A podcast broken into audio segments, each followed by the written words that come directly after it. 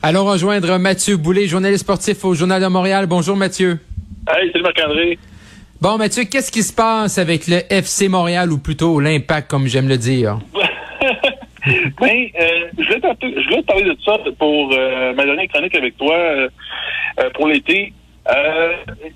J'ai de mal à comprendre des fois le principe du soccer en général. Là, la manière que je comprends, c'est il y a eu, il y a eu un transfert cette semaine. Euh, de Jordi Mialovic, OK? C'est un excellent joueur de, de, du CF Montréal. Mhm. On a failli me pourcher moi avec avec Impact. Du CF Montréal. Euh, le gars, il connaît une très bonne saison. Bon, euh, là, il y a une équipe du pays, des, Pays-Bas qui est intéressée à ses services, appelle Olivier Renard, directeur technique de, du CF Montréal, dit Je suis prêt à acheter les frais de transfert mhm. euh, pour la modeste somme de 6 millions de dollars. Bon, tu vois où je vais en Bon, parfait. Là, Mialovic, qu'il connaît une bonne saison, il, va s'en aller à la fin de la saison euh, pour l'hiver, là, à, compter de janvier 2023, s'en va avec l'équipe de Pays-Bas. Moi, j'ai de la misère un peu avec ce principe-là. C'est qu'on dirait que le CF Montréal va devenir un club école des équipes de l'Europe. Hmm. C'est un peu comme, le, comme les Expos de Montréal à l'époque, qui euh, euh, a repêché plusieurs bons jeunes joueurs, les développé dans leur réseau de filiales, puis quand ils étaient à maturité, quand ils étaient à leur, plein potentiel, ben, ils étaient tout simplement échangés pour une raison, pour une question d'argent. Est-ce qu'on va assister à ce, même genre de, hmm. concession, mais au soccer? On dirait que oui. Hein.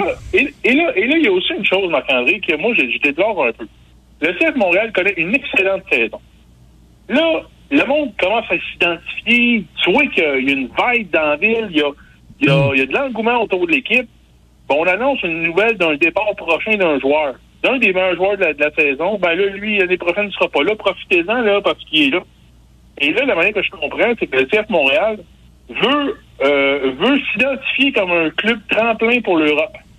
Soit de prendre des joueurs de la MLS, euh, qui sont un peu moins condés, des jeunes joueurs, qui sont pas nécessairement contents de leur donner d'utilisation ailleurs.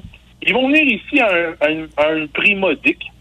Et là, le, le CF Montréal va lui donner toutes les chances du monde pour se, pour se faire valoir, au mieux qu'il soit euh, transféré et vendu en Europe par la suite.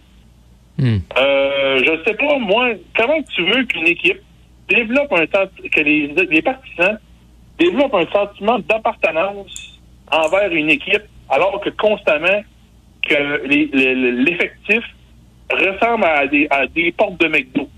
Où ce que là, ça rentre, ça sort, hmm. ça rentre, ça sort, ça rentre, ça sort. Comment tu veux que les partisans, Mais les si de saison... Quand tu regardes la, structure du soccer professionnel, y a une façon que ça, il y a comme pas de façon d'éviter ça là, pour pour le CF Montréal présentement, je veux dire, euh, dès que tu as des ligues en haut de toi, ben tu te ramasses à être un peu le club école de tout le monde. Ben exactement. Non, non. Euh, là-dessus, je sais que c'est la tradition et c'est comme ça que ça fonctionne dans le soccer. Mais moi, je, pense aux produits euh, du CF Montréal à Montréal. Ah non, je suis d'accord avec toi. Ben oui. La, dernière année, là, on a parlé beaucoup, euh, tu sais, ils ont trimé dur, là, le, CF Montréal, ça n'a pas été facile pendant la pandémie. Là, ils ont joué à l'extérieur pendant quasiment une année complète. Mhm. euh, tu sais, là, tu veux rétablir le sentiment d'appartenance au sein de ton groupe de partisans, et là, tu as un de tes meilleurs joueurs, ben, tu le vends. OK, Romel Kyoto, on n'est pas capable de le payer, ben il y a un intérêt, je pense, dans un club, euh, je sais pas, moins polonais ou, euh, ou français. On va le vendre. Hmm. C'est comme les, les, bons, les bons joueurs, on, pourrait-tu les garder, on peut-tu les. Mais les joueurs, eux autres aussi, euh, leur carrière, hmm. c'est quand même assez réduit. Tu sais, le, les, les, carrières des, des, sportifs en 2022 sont tellement courtes qu'ils veulent monnayer ça. Et c'est bien normal, je crois aussi, de l'autre côté. Mais moi, je me, pose, me questionne beaucoup que comment tu veux développer ton marché à Montréal? Tu te plains que les gens n'étaient pas au rendez-vous, là, sont en rendez-vous cette année. Mm. Première affaire que tu sais, ben, un des meilleurs joueurs est, échangé, et pas échangé, est transféré et vendu à une équipe de, du, des, Pays-Bas. Ça, c'est un, je sais que ça fait partie de la tradition, ça, a, toujours été, ça a toujours été comme ça. Et la MLF, moi, euh, Marc-André, là, quand une concession coûte maintenant 400 millions, et que tu dis que tu es, un club école, excuse-là, mais le club école coûte cher en joie ouais. Là, ouais. euh, Joey Saputo, par exemple, lui avait été intelligent. Dès qu'il y a eu la MLS qui s'est installée euh, en Amérique du Nord, il a mm. levé la main, je suis prêt à en acheter un club. Lui, ça lui avait coûté quelque chose autour de 30 ou 40 millions. Ça n'avait pas coûté si cher que ça, Joey Saputo. T'imagines-tu la, la, la, la, valorisation de cette concession?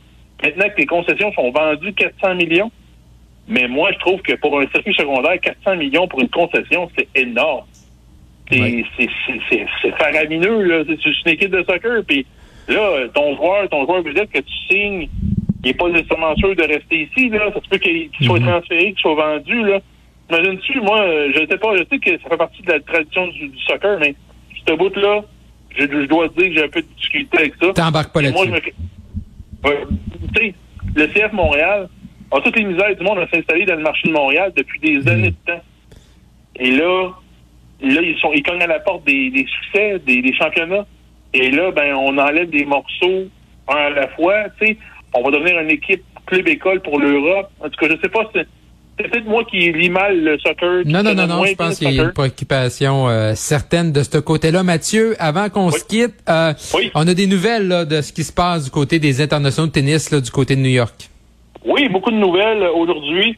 On a vu, euh, on a vu l'élimination de Eugénie Bouchard euh, en deuxième tour de qualification. Elle a perdu, elle a mangé une, une, comme vous les, les de ton, de ton, coin de pays, Marc-André, elle a mangé une sincère. Une sincère. Elle a, été éliminée. Euh, en ronde de qualification, là. Fait que, on voit vraiment qu'elle n'est même plus dans le tableau ah. principal. Là. Faut qu'elle se qualifie. Non, non, non, elle est très, très loin. Euh, elle a gagné un match, euh, mais c'était pas convaincant. Elle a perdu un mhm. match. Là, la voilà, elle est écartée des, des, des internationaux des États-Unis.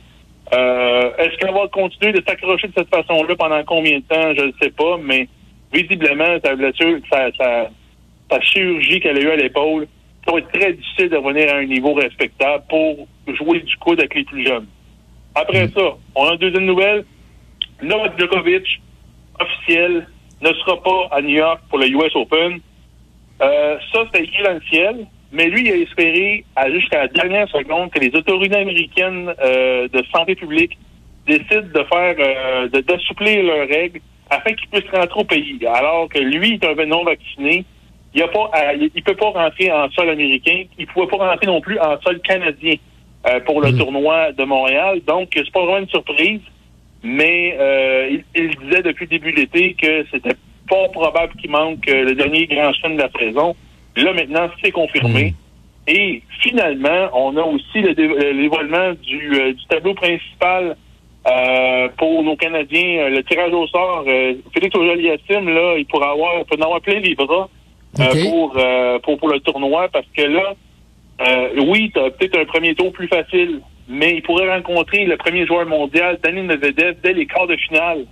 Alors, euh, si Félix veut remporter le Grand Chelem à New York, ben, mhm. il va falloir qu'il se retrousse les manches parce que là, il y a beaucoup de boulot qui l'attend.